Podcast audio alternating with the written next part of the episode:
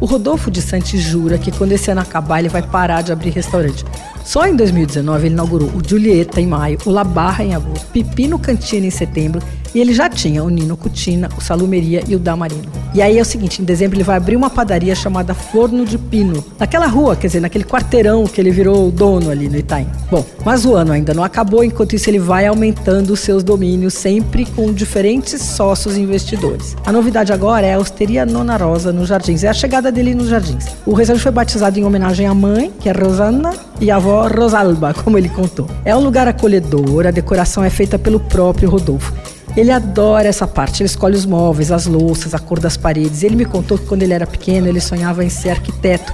Só que a família não tinha dinheiro para pagar o curso, então ele acabou indo trabalhar e foi trabalhar em restaurante. Bom, Rodolfo é de uma família muito simples. Ele tem 31 anos, ele chegou aqui 7 anos atrás sem nada. Hoje ele tem 7 restaurantes. Todo mundo fala, ah, deu sorte. Ah, ele deu sorte sem dúvida, mas só que o Rodolfo trabalha intensamente. Ele tem talento para cozinhar, mas acima de tudo ele tem um dom de entender o que as pessoas querem de um restaurante.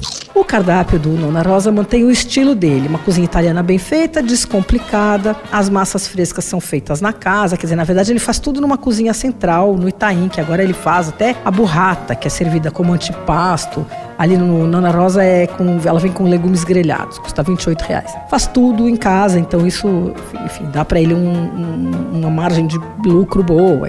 Eu adorei o crostini com ragu de costela desfiada, que vem com uma lasca de queijo pecorino em cima. Assim. Vem numa tabuinha, são seis unidades, custa 15 reais. Tem também um crudo, servido com gema, é, com avelãs tostadas e tal, bem gostoso também. Os ragus do Rodolfo são ótimos em todas as casas. Eles têm uma proporção perfeita, assim, de quantidade. Sabe quando o molho envolve a massa, mas não fica encharcando, não fica sobrando? É bem legal. Meu favorito no Nona Rosa foi o ragu de coelho. É feito com vinho branco e bastante pimenta, assim. Veio com fettuccine fresco, macio, firme, impecável. Esse custa 58. Na sobremesa tem um tiramisu todo estiloso, que é montado num aro redondo tal, custa 26 reais. Bom, tem uns defeitos o Nona Rosa. Primeiro, o salão é muito escuro. Vai ver que eu dei azar na localização tal, só que assim, foi muito difícil ver o cardápio e enxergar o que tinha nos pratos. Outro problema é a acústica, o lugar é barulhento. Nada que não seja fácil corrigir e tudo, eu espero que ele corrija logo. Então anota aí, Osteria Nona Rosa, fica na rua Padre João Manuel, 950, no Jardim. Você ouviu Por Aí Dicas para comer bem com Patrícia Ferraz, editora do Paladar.